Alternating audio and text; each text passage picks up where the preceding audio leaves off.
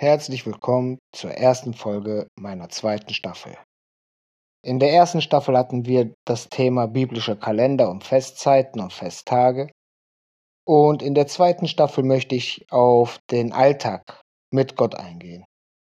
Im Laufe der zweiten Staffel wird es kunterbunt sein. Ganz viele verschiedene Themen habe ich vorbereitet. Doch jetzt in der ersten Folge möchte ich auf das Wesentliche eingehen, was sich jeder Gläubiger, jede Gläubige bewusst sein muss, denn wenn man sich für ein Leben mit Gott entscheidet, haben wir alle ein Riesenproblem. Naja, der Herr ist mit uns, da wird das nicht so schlimm sein, aber für den Übergang von einem ungläubigen Leben zum gläubigen Leben muss uns klar sein, dass wir Verfolgung erleiden müssen. Wir haben Nachteile. Denn im zweiten Timotheusbrief im Kapitel 3, Vers 12 können wir lesen, und alle, die gottesfürchtig leben wollen in Christus Jesus, werden Verfolgung erleiden. Das ist, wie der Herr selber schon gesagt hat, sie haben mich verfolgt, sie werden euch um meines Namens verfolgen. Es sind noch nicht einmal das Problem, dass die Leute um uns herum sich bewusst entscheiden. Oh, er, er oder sie will jetzt ein anderes Leben führen, jetzt machen wir den fertig, mobben wir den oder sowas. Das ist das Böse in der Welt, der Teufel, der die Leute verblendet, verwirrt, wie auch immer. Die machen das völlig unbewusst. Dass die sich einfach lustig machen. Da fängt meistens an. Dass man dann sagt, Leute, ich möchte jetzt dies und jenes nicht mehr, weil ich habe irgendwie zu Gott gefunden oder ich denke drüber nach oder wie auch immer. Und die Leute machen sich erst einmal lustig drüber die nehmen einen nicht für voll. Das ist die allererste Prüfung bei, ich, ich schätze mal, bei fast jedem. Die Prüfungen werden immer mehr. Immer mehr Versuchung, dann kommt die Diskrepanz bei der Arbeit, ob man samstags arbeitet, ob man nicht samstags arbeitet. Dann hat man selber Angst, dass man irgendwie Nachteile erfährt, erlebt. Und allein aus dieser Angst in uns, dass wir Nachteile erleben könnten, vernachlässigen wir unseren eigentlichen Vorsatz, ein christliches Leben leben zu wollen. Denn zum christlichen Leben gehört ja auch das regelmäßige Lesen in der Bibel, das Studieren der Schrift, das Gespräch mit Gott und ähnliches mehr. Und der Teufel, das habe ich jetzt in den letzten zwei Wochen sehr wieder mal sehr gut selbst an mir erfahren, der Teufel ist heimtückisch. Der geht her und sorgt dann dafür, dass man abgelenkt ist, dass man keine Zeit findet, dass man sich dann abends auf einmal schlapp fühlt und denkt, ach komm, heute lese ich die Bibel mal nicht oder aus diesem heute lese ich mal nicht, werden auf einmal zwei, drei, vier Tage. Das sind alles so Sachen, da macht, machen die wenigsten um uns herum mit Absicht. Es ist der Geist Satans, der wirkt so wie der Geist Gottes, der Heilige Geist, der Geist äh, Jesus, die Lehren Jesus in uns wirken als Christen, so wirkt der Geist Satans, des Teufels in den anderen Menschen. Da muss noch nicht einmal ein Mensch bei sein, der sagt, ich bete Satan an. Nein, gerade oder hauptsächlich die Menschen, die sagen, ich glaube weder an Satan noch an Gott, ich habe mit dem ganzen Zeug nichts zu tun. Gerade die Menschen werden von Satan ganz oft benutzt, die Gläubigen irrezuführen. Wie gesagt, 2. Timotheus, Kapitel 3, Vers 12, und alle, die gottesfürchtig leben wollen in Christus Jesus, werden Verfolgung erleiden. Das dürfen wir einfach nicht vergessen. Wenn man sich für ein Leben mit Gott entscheidet, dann hat man praktisch ein Abo auf Leiden. Als Christ haben wir nur eine Möglichkeit wenn wir moralisch leben wollen. Wir bitten den Herrn, dass er uns beisteht. Wir bitten den Herrn, dass er uns hilft. Denn der Herr verspricht uns, alles, was man uns Schlechtes will, kehrt er zum Guten. Wir brauchen keine Angst haben. Ich weiß, am Anfang ist das sehr, sehr schwer, doch je mehr man in den Glauben hineinwächst, das ist ein, ja ein Prozess. Niemand ist von jetzt auf gleich zack supergläubig, um Gottes Willen. Das hat nie einer behauptet. Das steht auch nirgendwo geschrieben, soweit ich weiß. Aber es funktioniert. Der nächste Punkt, der für uns alle interessant sein wird, ist im ersten Korintherbrief zu finden. Kapitel 7, Verse 10 bis 16. Da geht es von der Ehescheidung. Wieso habe ich jetzt die Ehescheidung genommen, nicht die Ehelosigkeit oder ähnliches? Na, seien wir mal ehrlich. In unserer heutigen Gesellschaft, die Ehescheidung ist mächtig. Ich werde im Laufe der zweiten Staffel auf die Ehe an sich eingehen. Aber vorweggenommen, das, was wir heute in unserer weltlichen Sicht als Ehe bezeichnen, das heißt, man geht zum Standesamt und dann in den vielen Fällen noch zum, zur Kirche und macht da die Hochzeit, das ist nicht ganz korrekt biblisch. Naja, wie gesagt, da werde ich später in, im Laufe der zweiten Staffel noch näher drauf eingehen. Aber so viel sei sicher, jede Ehescheidung kann man auch gleichsetzen mit Beziehungs äh, Beziehungsschluss, eine Trennung von einer Partnerschaft. Und auch wenn wir oft meinen, wir sind ja nicht liiert oder so, ja, wenn wir eine Partnerschaft haben, mit gewissen Umständen oder in einer gewissen Abhängigkeit voneinander, wie auch immer, ist es einer Ehe gleichzusetzen. Und ganz oft lassen sich Paare trennen und so. Und jetzt ist ja die Frage, wenn ich zum Glauben finde, wenn ich erkenne, dass der einzige richtige Weg der Herr ist, dass nur der Herr mir helfen kann und ich dieser weltlichen Denkweise absagen möchte, dann haben ganz viele Menschen das ja, Gewissensproblem. Oh, ich möchte jetzt gläubig werden. Ich finde, dass der Herr mich anzieht. Und was sagt jetzt mein Partner, meine Partnerin? Wie verhält sich das? Muss ich mich jetzt von ihm oder ihr trennen? Nein, das alles, nein, das muss gar nicht passieren. Denn in diesem erwähnten Bibeltext, wie gesagt, 1. Korinther, Kapitel 7, Verse 10 bis 16 geht es darum, wer verheiratet ist, soll sich nicht scheiden lassen. Weder die Frau vom Mann noch die, der Mann von der Frau. Und es geht darum, wenn der Mann mit einer ungläubigen Frau zusammen ist oder die gläubige Frau mit einem ungläubigen Mann, wenn der ungläubige Partner oder die ungläubige Partnerin gerne bei dem gläubigen Partner, der gläubigen Partnerin bleiben möchte, dann soll es so sein. Wenn Kinder aus dieser Beziehung emporkommen, äh, ja, Kinder gezeugt werden, Kinder zur Welt kommen, geboren werden, dann braucht man sich keine Sorgen machen. Die Kinder sind auch geheiligt. Es wird von geheiligt gesprochen. Denn der ungläubige Mann ist geheiligt durch die Frau und die ungläubige Frau ist geheiligt durch den Mann. Sonst wären ja eure Kinder unrein. Nun aber sind sie heilig. Also, wie gesagt, das ist ja der nächste Punkt, den ganz viele Menschen als, als Problem erachten. Ich sage euch, niemand muss Angst haben, wenn er zum Herrn findet. Es gibt nur zwei Möglichkeiten. Entweder die Umwelt, die Freunde, Familie, Bekannten, Verwandte gewöhnen sich dran und fangen an, es zu akzeptieren und leben damit. Oder alles, was einen hindert oder behindert, wird vom Herrn entfernt. Jetzt nicht, dass alle tot umfallen oder so. Ach nein, nein, nein, nein. Aber die Leute trennen sich dann von einem. Dafür bekommt man aber in seinem Leben andere Leute hinzu. Auch wenn es sich jetzt irgendwie trocken vom Verstand anhört wie ein Austauschen. Nein, es ist einfach ein Dazugewinnen. Ballast, Negatives wird vom Herrn entfernt. Und man braucht die Leute noch nicht einmal sagen, komm, ich will mit dir nichts zu tun haben. Nein, die Leute entscheiden sich auf einmal nicht mehr, sich bei dir zu melden. Die Leute gehen her und sagen sich dann, nee, der ist mir da ganz komisch unterwegs, der hat dann so zu Gott gefunden und nee, ich will damit nichts zu tun haben. Aber jeder Mensch, der wertvoll, wichtig für ein eigenes Leben ist, und nicht aus unserer Sicht, sondern aus Sicht Gottes, der bleibt erhalten.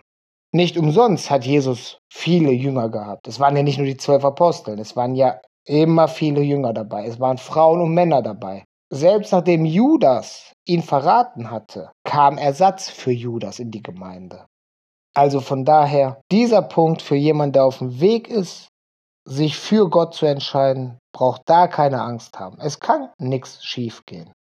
Der nächste Punkt, den ich so einleitend ja auch für wichtig erachte, ist eben das Leben, wie wir als Christen leben sollten. Der Herr selber, Jesus sagte, im Matthäus Kapitel 7 können wir es nachlesen, Verse 1 und 2. Richtet nicht, damit ihr nicht gerichtet werdet. Denn mit welchem Gericht ihr richtet, werdet ihr gerichtet werden, und mit welchem Maß ihr messt, wird euch zugemessen werden. Das sagt uns ganz einfach. Wenn wir denken, dass unser Gegenüber kein Christ ist, obwohl er von sich behauptet, Christ zu sein, oder äh, von sich behauptet, ungläubig zu sein, aber wir meinen, er sei ja eigentlich doch irgendwie gläubig oder was. Ja, das ist doch nicht unsere Aufgabe zu richten. Ist er oder ist er nicht? Lügt er oder lügt er nicht? Der Herr entscheidet am Ende aller Tage, wer wie gerichtet wird. Wer sind wir denn? Wir können doch gar nicht wissen, das Gesamtbild kennen oder wie auch immer, wieso jemand gerade etwas sagt oder wieso jemand gerade so denkt. Das Problem ist ja auch nicht einmal, wenn einer lügt, dass er lügt. Aus seiner Sicht wird es psychologisch betrachtet wahrscheinlich gar keine Lüge sein, sondern die Wahrheit oder wie auch immer. Das Problem ist ja vielmehr, wie wir damit umgehen. Wenn wir wissen, diese oder jene Information ist verkehrt oder nicht im richtigen Zusammenhang wiedergegeben, dann liegt es nicht bei uns zu sagen, du bist ein Lügner. Nein, bei uns liegt die Aufgabe zu sagen, ich weiß es anders. Ich habe es anders mitbekommen. Seid freundlich miteinander. Ob gläubig oder ungläubig. Freundlichkeit ist das Wichtigste. Nächstenliebe. Liebet nicht nur die, die euch lieben, sagt der Herr. Tut nicht den Leuten nur einen Gefallen, die euch einen Gefallen tun. Vor allem die Leute, wo man nicht mit rechnen kann, rechnen darf, dass die es erwidern. Bei denen müsst ihr freundlich, lieb und alles sein, hilfsbereit. Denn das ist Nächstenliebe. Alles andere ist Kalkulation. Ich tue dir heute einen Gefallen und morgen tust du mir einen Gefallen und Ende. Das ist Scheiße. Das ist nicht christlich. Das ist Kalkül. Wenn wir aber sagen, mein Gegenüber, der ist unfähig, mir mein Gefallen, den ich ihm leiste, zu erwidern, wiederzugeben, und obwohl ich weiß, dass mein Gefallen, den ich mache, nicht erwidert wird oder nicht zurückkommt in irgendeiner Art und Weise, und ich mache es trotzdem, das ist Nächstenliebe. Wenn ich weiß, ein Bekannter oder eine Bekannte oder was auch immer hat Geldnot, so Leute kennt ihr wahrscheinlich jeder, chronisch geldkrank, egal wann im Monat. Nee, Geld ist bei den Leuten nie da. Und die bitten ein, kannst du mir Geld leihen? Gut, leihe ich dir Geld kann ich aber nicht davon ausgehen. Ich darf einfach gar nicht davon ausgehen, das Geld wiederzubekommen, wenn ich weiß, dass diese Person ständig chronisch geldkrank ist. Und dann erst ist es Nächstenliebe. Ich gebe ihm etwas, was ich geben kann, nicht mit der Absicht, es wiederzubekommen oder sogar noch Zinsen oder irgendwas dergleichen zu äh, erhalten. Nein, ich gebe, weil ich sehe, der Mensch braucht Hilfe und ich kann helfen. Das ist Nächstenliebe.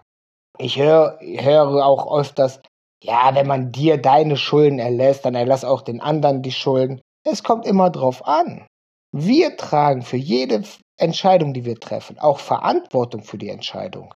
Wenn ich weiß, mein Nachbar hat ein Drogenproblem und der kommt zu mir an und sagt, ey, kannst mir Geld leihen? Und ich weiß, er gibt diese Kohle für Drogen aus, dann ist es meine Pflicht zu sagen, nein.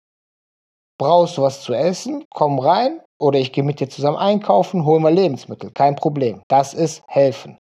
Ihm aber dann Geld zu geben, damit er sich Drogen kaufen kann oder ähnliche schädigende Stoffe, das ist keine Nächstenliebe. Und so einem Menschen, der sich selber zerstört durch unsere Hilfe, ja, bei dem können wir nicht hergehen und sagen, ey, ich habe dir zwar Geld geliehen, ich weiß, ich kriege das Geld nicht wieder, Jetzt behalte das? Nein, da müssen wir erst recht hingehen und sagen, ich bekomme noch von dir Geld zurück. Nicht um ihn fertig zu machen, um ihm aufzuzeigen, dass da was schief läuft, um ihm aufzuzeigen, dass Veränderung her muss. Es ist ja auch immer eine, eine Frage von der Art und Weise, wie wir mit unseren Nächsten umgehen. Schreien wir, fordern wir aggressiv auf oder reden wir sanft und fordern, ich sag mal, in normalem Ton die Mitmenschen zu etwas auf. Da spielen so viele Faktoren eine Rolle. Und es ist das Schwierige, für mich war es sehr schwierig lange Zeit, zuzuschauen, wie Leute sich selber zerstört haben, obwohl ich helfen wollte. Naja, aber wie gesagt, das sind alles Themen, da gehe ich im Einzelnen noch im Laufe der zweiten Staffel ein. Der nächste Vers, den ich für wichtig halte, ist auch Matthäus Kapitel 7, Vers 6. Ihr sollt das Heilige nicht den Hunden geben, und eure Perlen sollt ihr nicht vor die Säue werfen, damit sie diese nicht zertreten mit ihren Füßen und sich umwenden und euch zerreißen. Das ist so ein Punkt, da fällt dann irgendwie, wenn man es oberflächlich betrachtet, fällt es irgendwie im Widerspruch zur Nächstenliebe. Doch in allererstes, äh, an allererster Stelle ist unser Dienst für Gott, nicht für die Menschen. Denn der Mensch hat einen freien Willen und wenn er sich einmal gegen Gott entschieden hat, dann ist es seine Entscheidung und da haben wir kein Recht gegenzusprechen. Wir haben höchstens das Recht, ihn darauf aufmerksam zu machen, dass es eine falsche Entscheidung war. Aber der Vers selbst verwirrt, verwirrte mich lange. Hunde und Säue und Perlen. In der alten Lutherbibel, die ich habe, da gibt es eine Randbemerkung von Luther. Und er schreibt in seiner Randbemerkung, Hunde sind, die das Wort verfolgen. Also wenn wir jemanden haben, der immer gegen das Wort spricht, der immer, ich sag mal böse, der Gottes Wort erniedrigt und Leute demütigt aufgrund Gottes Wort, solchen Leuten sollen wir uns fernhalten. Da brauchen wir uns auch keine große Mühe machen, da Ewigkeiten zu reden oder ähnliches. Weil diese Leute müssen selber ihre Erfahrungen machen und vielleicht bekommen sie irgendwann dann die Erkenntnis, dass sie auf dem falschen Weg sind.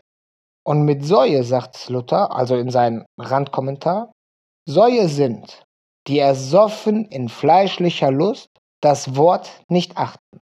Also alle, die das fleischliche Lust, das ist im Prinzip eine Formulierung für weltliche Dinge. Nicht nur sexueller Natur. Es geht auch um weltliche Dinge wie Geld hinterherjagen und diese ganze Ego-Schiene, die so populär ist. Jeder ist sich selbst der Nächste und sowas. All diese Menschen, die können wir auch nicht erreichen, solange sie ein hartes Herz haben und deren Sinne verblendet sind vom, vom, vom Teufel, vom Satan. Unsere Aufgabe ist es dann auch zu sagen, stopp, das macht keinen Sinn, das hat auch keinen Sinn, ich ende jetzt hier. Ich erzähle dir nicht mehr viel von Gott oder so. Denn die Perlen, die wir nicht vor diesen Hunden und äh, die Perlen, die wir nicht vor diese Säue werfen sollen, sind eben sämtliche Botschaften aus dem Evangelium. Das Evangelium an sich, die frohe Botschaft, das sind die Perlen. Und das Heiligtum, das wir nicht den Hunden geben sollen. Denn wie gesagt, ihr sollt das Heilige nicht den Hunden geben und eure Perlen sollt ihr nicht vor die Säue werfen. Zu diesem Heiligen hat Luther ursprünglich Heiligtum übersetzt. Und Heiligtum hat er Randbemerkung gemacht, das Heiligtum ist Gottes Wort. Da durch alle Dinge geheiliget werden. Das heißt, durch Gottes Wort wird alles geheiligt, wenn man es denn lebt, wenn man es umsetzt. Die Sache ist nämlich, was nützt es, wenn wir wissen, was in der Schrift steht? Was nützt es, wenn wir wissen, was in der Schrift gemeint ist, aber es nicht umsetzen? Das ist das Schwierigste von allem. Ja, ich weiß, ich soll die rechte Wange hinhalten, aber mich auf die linke schlägt. Aber wer von uns macht das denn? Die allerwenigsten. Vor allem Menschen wie ich, die einen sehr gewalttätigen Hintergrund haben, die haben ein tierisch extrem großes Problem, wenn sie zum Glauben finden damit.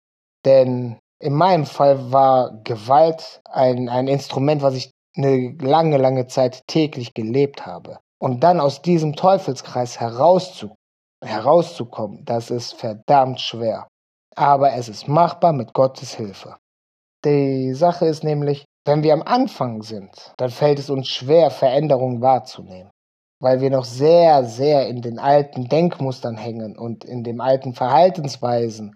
Und die Versuchung ist verdammt groß, immer wieder zu den alten Umfeld zurückzukehren. Und gerade das alte Umfeld, was sich ja nicht zu Gott wenden möchte, was ja in den meisten Fällen noch, noch sagt, es gibt keinen Gott oder mir ist Gott egal oder sowas. Gerade solche Menschen neigen dazu, wie gesagt, das ist nicht deren Absicht, aber sie neigen dazu, uns wieder herunterzuziehen, unseren Vorsatz, ein christliches Leben leben zu wollen, zunichte machen.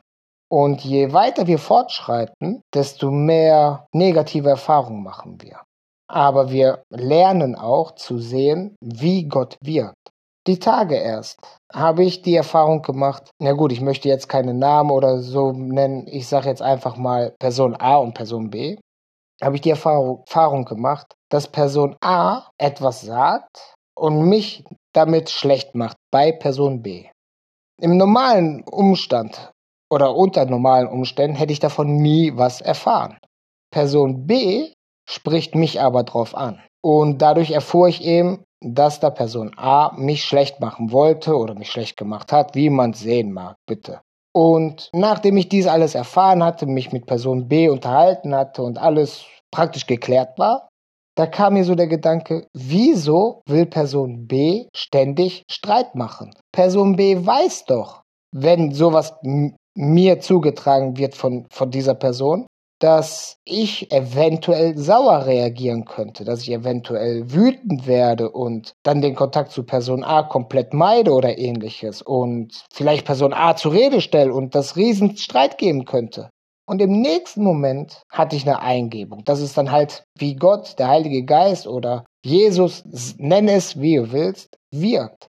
In dem Moment kommt diese Eingebung und sagt, nein, die Person B ist egal, ob Person B Streit machen wollte oder Zwietracht sehen wollte. Darum geht's gar nicht. Das ist Gottes Art und Weise, uns mitzuteilen, was Sache ist. Denn der Herr ist immer ehrlich mit uns. Und wenn wir etwas wissen müssen, weil es wichtig ist, dann teilt der Herr es uns mit. Viele Menschen gehen davon aus, dass der Herr sie persönlich anspricht. Weiß ich nicht, was die sich konkret vorstellen, aber wahrscheinlich stellen sie sich dann sowas vor wie, dass ein Engel persönlich vor ihm vortritt und sagt, ich bin der Engel Gabriel oder welcher Engel auch immer und der Herr hat mir aufgetragen, dir zu sagen. Ja, in der Bibel lesen wir solche Situationen, natürlich, es gehört dazu, aber in, im Alltag, die Wahrscheinlichkeit, dass uns sowas widerfährt, ist ziemlich gering. So wollen wir mal ein bisschen realistisch bleiben. Denn Engel Gabriel und Co., die werden zu den richtig wichtigen Situationen für das Weltgeschehen Wichtige hingeschickt. Nicht für die kleinen Menschen. Wenn wir ein, ein Problem haben, wir befinden uns zum Beispiel in einer Notsituation, da kommt nicht Gott selber oder seine Engel und sagt, komm, ich reiche dir die Hand und wir können jetzt per, per äh, äh Flügelschlag davon fliegen und ich setze dich irgendwo ab. Nein, der Herr schickt einen anderen Menschen, der womöglich gar nichts vom Herrn weiß, und er hilft uns dann. Wir werden überfallen, da kommt ein anderer Mensch vorbei und vertreibt nur durch seine Anwesenheit die Angreifer zum Beispiel. So funktioniert das mit dem Herrn. Ich hatte jetzt die letzte Zeit immer wieder Probleme mit dem Rücken. Während ich dann jetzt die letzten paar Tage extreme Schmerzen hatte, mich kaum bewegen konnte, weil mir der Steiß so weh tat, jeder von euch, der schon mal Steißschmerzen hatte, der weiß, wie lästig das sein kann. Naja, auf jeden Fall habe ich diese Steißschmerzen Schmerzen gehabt. Bin zum Arzt und der Arzt sagt, leg dich hin, ruh dich aus und futter mal hier die, die Schmerztabletten. Naja gut, ich bin jetzt kein Fan von Tabletten, aber was will man jetzt machen, wenn akute Schmerzen da sind? Auf einmal höre ich von allen Ecken, ich weiß es nicht. Barfuß laufen. Es hat nichts mit meinen Überlegungen oder so zu tun gehabt. Ich höre von allen Ecken bar barfuß laufen. Und gestern Abend lief ich barfuß. Heute Vormittag lief ich barfuß. Zweimal ungefähr eine halbe Stunde. Okay, jetzt habe ich Blase unter den Füßen. Aber mein Steiß geht's gut. Das ist, wie der Herr funktioniert. Er benutzt die Menschen um uns herum. Oder eine andere Geschichte. Da geht's darum, dass ich zum Beispiel für eine gewisse Person gebetet habe öfters gebetet habe. Die Person ist oft in meinen Gebeten drin. Und heute sprach die Person mich darauf an, dass da so etwas komisch bei ihr war. Der Freund hat Schluss gemacht und ja, sie weiß nicht, ob das so richtig war und so. Und dann habe ich mir angehört und habe gesagt, ist das derselbe, von dem du mir früher erzählt hast? Dazu muss ich sagen, die, die Person ist noch recht jung, noch nicht erwachsen. So die ersten Liebeserfahrungen, sag ich mal, ne? Und dann stellte sich heraus, dass sie einfach Selbstbewusstsein im richtigen Moment bewiesen hat. Und das passte dem Freund nicht. Und hat deswegen dann wahrscheinlich die Beziehung beendet. Aber sie hat alles richtig gemacht. Ja, jetzt ist das alles mit Trauer verbunden. Aber ohne zu wissen, war sie geschützt. Wenn wir für andere Menschen beten, sind sie geschützt. Auch wenn sie nicht direkt an Gott glauben. Solange die Menschen nicht aus freier aus freiem Willen, aus voller Überzeugung sagen, ich will damit nichts zu tun haben oder den Heiligen Geist ver verteufeln oder sowas, so lange können wir auch für die Menschen beten und es macht Sinn, es hilft ihnen, ohne dass sie es sogar mitbekommen. Das sind eben alles so Kleinigkeiten. Wir lernen mit dem Glauben in unserem Alltag nach und nach zu erkennen, dass da irgendwas passiert ist. Zum Abschluss möchte ich noch eine andere Geschichte, die sehr komplex damals war. Der Hund meiner Lebensgefährtin oder die Hündin hat auf einmal eine Gebärmutterentzündung gehabt. Ja, wir haben es zu spät erkannt. Wir dachten, das wäre irgendwie diese, diese Tage. Die weiblichen Hunde haben ja auch ihre Tage, ihre Periode und so. Und wir hatten das alles falsch gedeutet. Und irgendwann haben wir dann gesagt, wir müssen zum Arzt. Ja, aber wie der Teufel nun mal so spielt, ne? Dann hat man keine Zeit, dann kommt die Arbeit dazwischen, dann ist auf einmal sowas wie Corona entstanden und ja, man verzögert alles. Aber dann haben wir uns durchgesetzt und gesagt, jetzt gehen wir. Jetzt muss unbedingt was passieren. Wir müssen zum Arzt. Gehen mit der Hündin zum Arzt und der Arzt sagt, oh oh, dauerte nicht lange, vielleicht noch einen Tag oder was, dann wäre sie wahrscheinlich gestorben. Wegen der Entzündung. Na, wir hatten Glück, es war eine offene Pyometra, aber die war so extrem im, im Körper verteilt, in diese Bauchhöhle oder wie man sagt. Das war schon sehr extrem. Es war höchste Eisenbahn. Ja, ich weiß nicht, wie viele Leute uns gesagt haben, ey, es ist nur ein Hund, dann lass einschläfern, gut ist. Nein, es ist ein Teil der Familie. Natürlich nicht mit dem Kind gleichzusetzen oder so. Ach, da brauchen wir gar nicht reden. Aber wir brauchten jetzt auf einmal Geld für die Arztrechnung. Wie so oft im Leben, es war kein Geld da. Wir haben gebetet, bitte lass irgendwas passieren. Wir müssen operieren lassen, wir haben morgen den Termin und wir haben keine Ahnung, wo wir das Geld herholen. Und wie der Zufall es wollte, hat ein anderer Kollege gerade Geld wiederbekommen, was er verliehen hatte. Und das war dann der Löwenanteil von dem, was wir für die OP bezahlt haben dann. Dann haben wir noch hier einen kleinen Betrag und dort noch einen kleinen Betrag geliehen bekommen. Natürlich haben wir alles zurückgezahlt, weil gehört sich ja, wenn man sich Geld leiht. Aber die Situation, es war einfach nur passend. Hätte der Kollege auch nur einen Tag später das Geld bekommen, hätten wir ein Problem beim Tierarzt gehabt. Solche Sachen, äh, als Ungläubiger denkt man, hast du Glück gehabt. Zufälle. Ja, was ist denn ein Zufall? Ein Zusammenfall von verschiedenen Ereignissen, die ineinander spielen. Das ist der Zufall. Aber warum fallen diese Sachen denn ineinander oder aufeinander, wie auch immer? Genau dann, wenn man es braucht, weil der Herr es leitet. Der Herr führt unser Schicksal. Solange wir uns zum Herrn bekennen, bekennt der Herr sich zu uns. Jesus selber sagte doch, es werden viele sagen, Herr, haben wir nicht in deinen Namen geweissagt, in deinen Namen gepredigt, in deinen Namen was Gutes getan? Und der Herr wird sagen, ich habe euch nie gekannt. Ich möchte nicht wissen, wie viele Menschen während ihrer Lebzeit gesegnet sind, aber am Ende bei der Wiederauferstehung, wenn es um das ewige Leben geht, verloren gehen. Ich bin mir selbst durchaus bewusst, dass ich vielleicht auch zu den Leuten gehört, die am Ende verloren gehen. Ich weiß nicht, welche Prüfungen und Aufgaben noch auf mich zukommen. Ich weiß nicht, wie feste mein Glaube wirklich ist. Ich weiß, dass mein Feste stark, äh, mein Glaube stark ist. Aber wie feste es sein wird in, in, in der Zukunft, kann ich nicht sagen. Aber es sind halt immer diese Kleinigkeiten. Wenn man das dann mehrmals hintereinander erlebt, immer wieder erlebt, dass immer alles gut wird am Ende und man den Glauben gefunden hat zum Herrn, dann lernt man auch anders zu denken. Dann lernt man Angst loslassen zu können. Also ich hoffe, möglichst viele Menschen kommen zum Glauben. Viele, möglichst, möglichst alle Menschen finden zum Herrn. Und die Leute, die es nicht bereit dazu sind, die tun, tun mir einfach nur leid. Da fällt mir aber eine lustige Episode noch ein. Die muss ich noch erzählen. Das war auf der Arbeit. Ich weiß nicht, wie bei euch auf der Arbeit das mit den Urlauben geregelt ist. Bei uns ist es so geregelt, wer zuerst den Antrag stellt, bekommt auch, sofern möglich ist, den Urlaubstag.